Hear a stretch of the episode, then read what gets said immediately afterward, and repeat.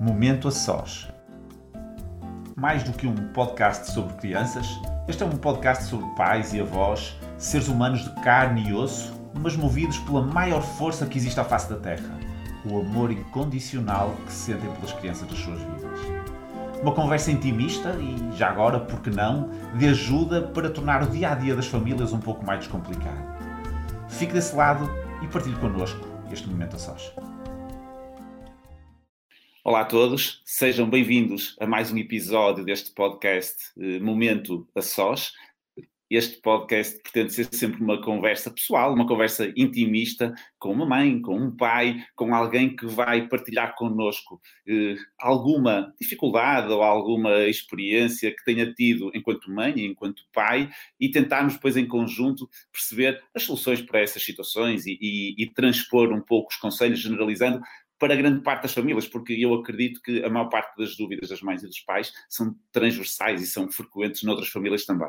Eh, é um, é um prazer para mim eh, anunciar a minha convidada, a Maria Cerqueira Gomes, dispensa apresentações, é uma cara bem conhecida da TVI, eh, com uma pronúncia do Norte como, como eu também, portanto, e sei, que, e sei com orgulho, não é, Maria? Portanto, partilhamos esse, esse orgulho os dois. Eh, não dá para fazer. Não, não, não, não, e acho que é, acho que é bom, acho que é, é, é saudável manter. Eh, portanto, muito obrigado por teres aceito este meu desafio, por teres aceito este meu convite. É mesmo um prazer enorme para mim poder contar com a, com a tua presença. Sei que tens dois filhos, tens a Francisca com 17 anos e, e tens o João, mais pequenino, não é? E, Sim, portanto, gostava de te desafiar Uh, dar aqui o teu SOS, que este SOS é um SOS, perceber uh, o que é que tu queres partilhar connosco e vermos uh, de que forma é que podemos conversar sobre isso. Eu acho que vou falar de um tema que principalmente as mães que têm mais do que um filho passam ou têm. momento a sós com chocolate vai ser o tema de hoje. Isto porque, ah, boa, boa. Parece-me que o meu João, quando tem um momento a sós com chocolate que ele consegue arranjar ou alguém lhe dá, há um silêncio, há uma paz e há. Silêncio com crianças é sempre suspeito, é não é? Sempre suspeito. é sempre suspeito. Nota-se que há ali um verdadeiro prazer a comer chocolate. E claro. se eu sinto que de alguma forma, uh, e tenho experiência, por exemplo, a minha filhada que tem uma diferença de 15 dias para o meu filho é uh, a filha mais velha, a minha prima, tem pouco contacto com chocolate, porque de facto não há irmãos mais velhos, não há. Claro. Uh, chocolate para o leite, não há um conjunto de situações. Eu sinto que com o meu filho um, o controlo uh, da, do açúcar e do doce sempre foi muito difícil porque eh, ele teve sempre tudo muito disponível. Claro, e, os, e os, os, filhos mais novos acabam sempre por contactar com tudo mais cedo, o que devem e o que não devem. E com outra agravante, é que geralmente são sempre muito mais despachados e mais autónomos, mais independentes, e portanto eles percebendo onde estão, onde estão as coisas que eles querem, eles arranjam forma de chegar lá e de, e de se resolver, digamos assim. Provavelmente isso acontece também com, com o teu João. O João, é? o João é, é daqueles que eu nunca tive problema uh, para, para que ele comece uma sopa, uma fruta, ele come tudo, adora experimentar tudo, portanto não, há, não, não é aquela criança que uh, uma pessoa até tem que usar quase a compensação, ah, se comes assim claro. um chocolate, isso não acontece porque ele come tudo e repete claro. e almoça na vez dele e depois se alguém tiver a almoçar uma hora mais tarde, ele almoça também, porque ele gosta mesmo muito de comer. A mim, faz-me confusão é porque eu sinto que há aqui uma verdadeira adição, há um vício. Ou seja, eu vou buscar lá a escola e das primeiras coisas que ele me pergunta é se uh, há um ovo, o ovo, eh, eu vou dizer a marca, o ovo Kinder. É Sim, tu perguntas qual é o dia, ele pergunta se há, se há chocolate, se há, é isso?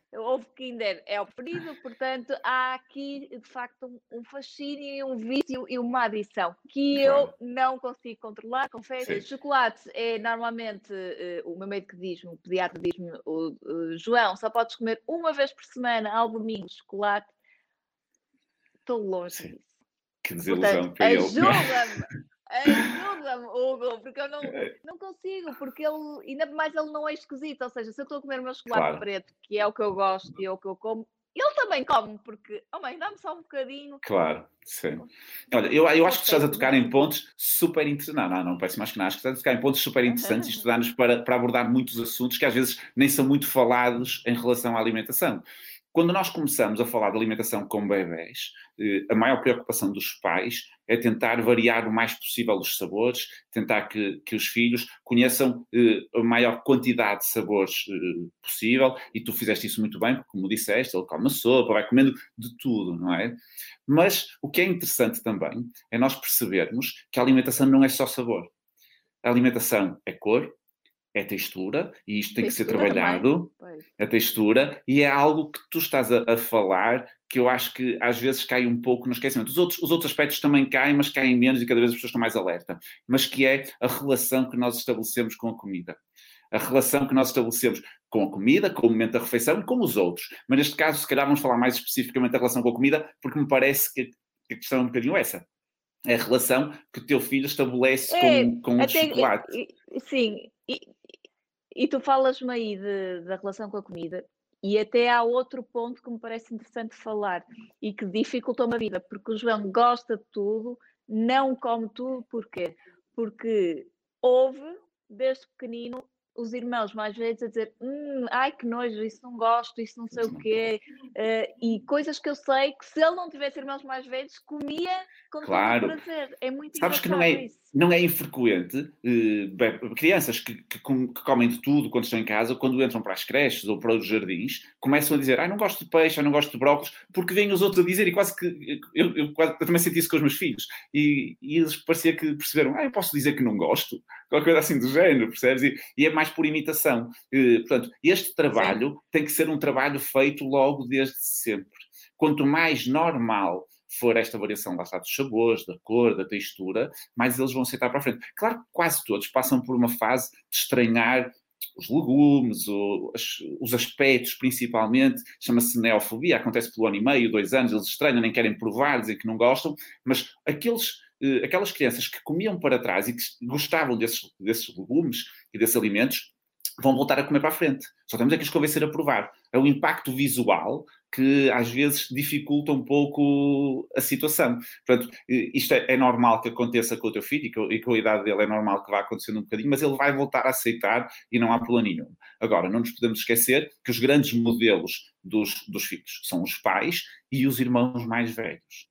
E, portanto, nós temos que tentar uhum. ser o exemplo daquilo que queremos que, que as nossas crianças venham a ser também.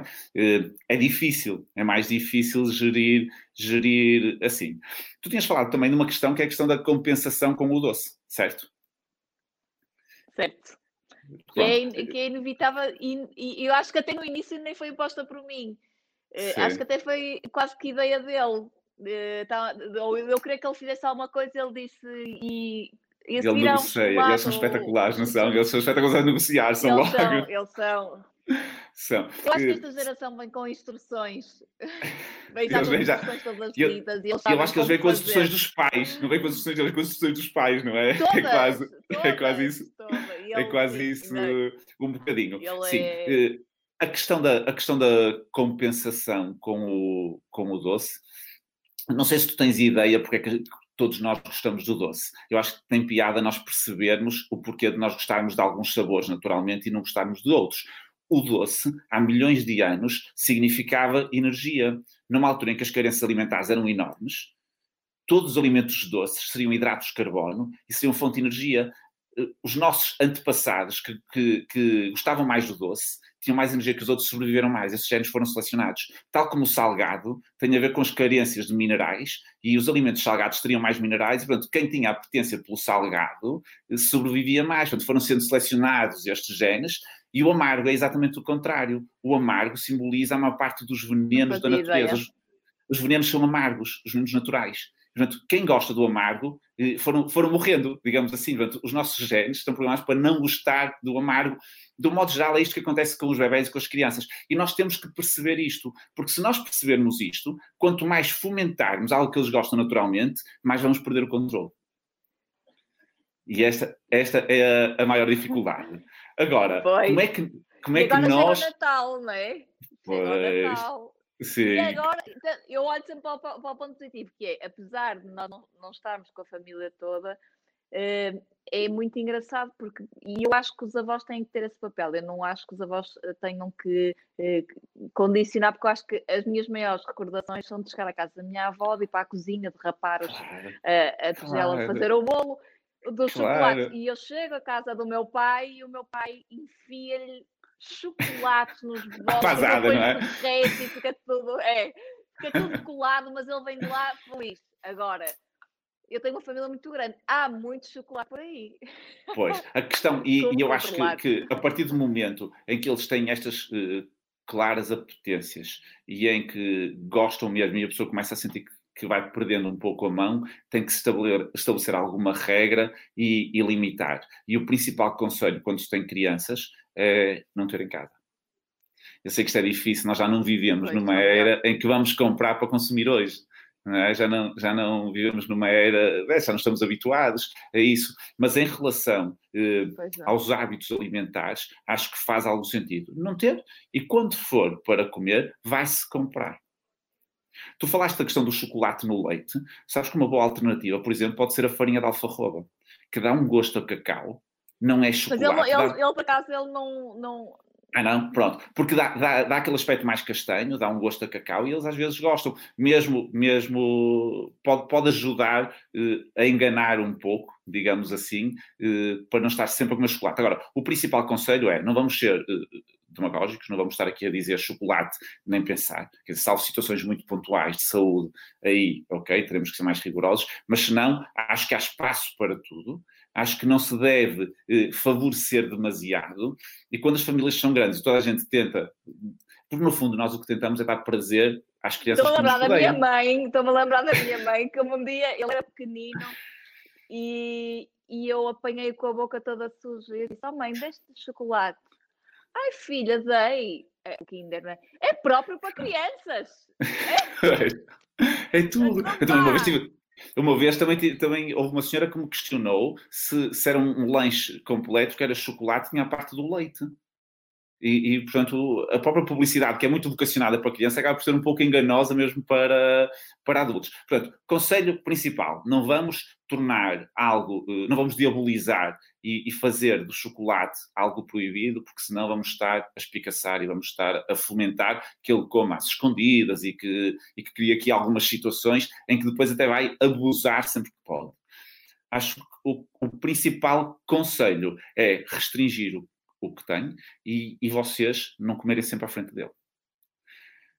Porque, por exemplo, se tu comes chocolate e ele Mas não ele pode é comer, daquele, não é justo. Sabes, sabes aquele que, por exemplo, eu tô, ainda não estava em casa, a minha filha foi buscar e sabes, assim, não comas à frente dele. Mas sabes quando ele é rato ao ponto de ouvir claro. um barulho do papel no bolso? do papel, sim. E fica, e, o que é que tu tens aí? O que é que claro. tu tens aí? Eu, acho que ele claro. está e ele claro. está sedento daquilo. Claro. claro. É, eu acho, acho, é, acho, acho que lhe deves dar por iniciativa tua, tentando pôr o contraponto de dias em que não há. E até podes eh, marcar num calendário, por exemplo, fazer um jogo com ele, dizer, olha, aqui sim, aqui não, aqui sim. Podes. Não vais conseguir mudar radicalmente de se ele come todos os dias, não vais mudar para uma vez por semana.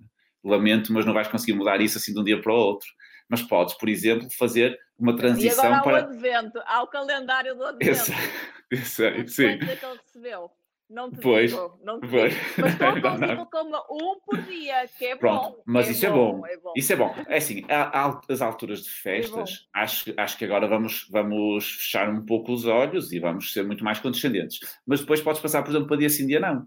E fazer disso até um momento de partida vossa. A relação que vocês têm com o chocolate. Dizer, ok, olha, hoje é dia de nós comermos. E no dia seguinte não é. E vamos sair se ele pedir, olha, hoje não, mas amanhã sim. É dar sempre o lado positivo. Amanhã. Agora não, mas amanhã sim, como eu contigo claro, também. Então, tens, e, e, podemos claro. verbalizar até o que, ele, o que ele vai ser em relação a isso. Dizer, olha, eh, tens saudades meu chocolate, que já não, já não comeste hoje durante o dia todo, não é? Eu também. Mas vamos aguentar, vamos ser fortes, vamos comer amanhã e tentar, aos poucos, eh, que ele considere normal esta mudança, digamos assim, quase de paradigma, de todos os dias para o dia sim, dia não. E depois, rapidamente, tu consegues um dia sim, dois dias não, e aos poucos vais eh, moldando o comportamento, porque ele ainda é, ainda é, ainda é novo, portanto, é ainda pequenino, está muito... Sim, estamos a falar, ainda está muito, a falar de quantidades pequeninas, não é? Aqui, aqui, aqui nós temos, Claro, não, não, é pelo mal que faz o chocolate todos é os pelo, dias. É pelo, pela rotina, é o hábito. não é? é e é, e é o deseducar do paladar, porque nós, e qualquer processo de adição, há um fenómeno que se chama tolerância, que é o querer sempre quantidades maiores. E, portanto, isto é fácil haver aqui uma escalada, dizer, um quadradinho já não chega, já vão ser dois, e passado três meses já vão ser três. Portanto, é fácil, todos nós sentimos isso. Eu também adoro chocolate. E eu sinto isto, às vezes fico uma semana sem comer chocolate, fico quase a ressacar. Uh, passa a expressão. É verdade, e, portanto, é e, portanto, entendo isso perfeitamente. Agora, tenta mudar lentamente o paradigma, tenta não usar o chocolate como compensação, tenta utilizar o chocolate numa relação saudável com o chocolate, já dizer: olha, tu gostas muito, eu gosto muito, vamos sentar os dois a comer hoje. E amanhã não comemos, Sim, mas é depois um sentamos os dois. Cria um momento, cria um, um, momento de chocolate e ser um momento de partilha entre vocês, porque no fundo é um gosto que vocês os dois partilham. Não é? E portanto podes criar assim, dar-lhe uma roupagem diferente e se calhar convencê-lo. Porque pecados alimentares todos nós fazemos. E ele também vai fazer os dele. Agora, o ideal é que ele perceba que a rotina é comer saudável e a exceção é fazer esses pecados. E lentamente acho que tu consegues sem problema nenhum. Vou tá acreditar. Força. Vou eu, vou, eu acredito. acredito eu sinto mesmo que está escalada. Pois é, porque é fácil. É fácil perder um, um pouco o rumo, é fácil perder um pouco o norte. E o pronto, se tu fizeres, se tu fizeres essa, essa mudança comportamental, vais ver que ele vai aceitar. Claro que vai haver alturas em que ele vai tentar dar-te a volta principalmente das primeiras vezes, perceber se estás, estás, segura das regras que estás a pôr. Ele é bom nisso. Claro, eles adoram ativar-nos, não é? Eu gosto muito da palavra ativar, eles gostam, gostam muito de nos ativar. Claro. E, pronto, tenta, tenta não ceder de início, para não dar logo a liberdade toda. Porque se logo a liberdade toda, se dás o flanco, ele vai aproveitar. Como é lógico, isso é uma prova de inteligência e ele vai fazer isso muitas vezes. Mas tenta, tenta assim, aos poucos, evitar a compensação. Estás bem, tens um chocolate, ou comeste isto, tens um chocolate. Não, tenta compensar com outras situações, tenta eh, dar recompensas de outro tipo e o chocolate ser um momento de partilha, um momento de chocolate vosso, é um interesse em comum e acho que isto vai dar uma roupagem diferente e vai ajudar-te a, a lidar com a situação. Muito obrigada, Hugo. Obrigado Adorei. eu. Também eu. Foi um prazer enorme, mais uma vez, conversar contigo. Eh, agradeço-te mesmo a tua presença. Acho que foram conselhos super úteis. Escolheste um tema muito interessante que, que, muitas famílias passam e nem sempre é abordado. Portanto, gostei mesmo muito. Acho que foi super proveitoso. Obrigada. Muito, muito obrigado uh, por esta nossa Obrigada. conversa. Obrigada. Está bem? E obrigada e... a todos que nos estiveram a ouvir. Exatamente. Obrigada. Para quem está, para quem nos está a ouvir, uh, fiquem desse lado e para a semana juntem-se a nós para mais um Momento a Sós. Muito obrigado, Maria. Um beijinho e até à próxima. Obrigada. Deus, beijinhos. Obrigado. Até à próxima. A Maior FM abraçou um novo desafio, desta vez em parceria com o Dr. Hugo Rodrigues, pediatra e autor de Pediatria para Todos, e com o Geoparque Litoral de Viana do Castelo, Câmara Municipal. O desafio é simples, mas muito estimulante a produção de Momento a Sós, uma série em podcast, sendo a produção da responsabilidade do curso profissional de audiovisuais, no estúdio da Rádio Escolar Maior FM do agrupamento de escolas de Santa Maria Maior, sendo a equipa de produção constituída pela Margarida Dantas, o Ferran Paiá e o Rafael Gomes, no áudio a Madalena Sá e na coordenação a doutora Catarina Moraes, doutora Raquel Senra e a professora Mónica Maciel. Não perca, todas as segundas-feiras, um novo podcast.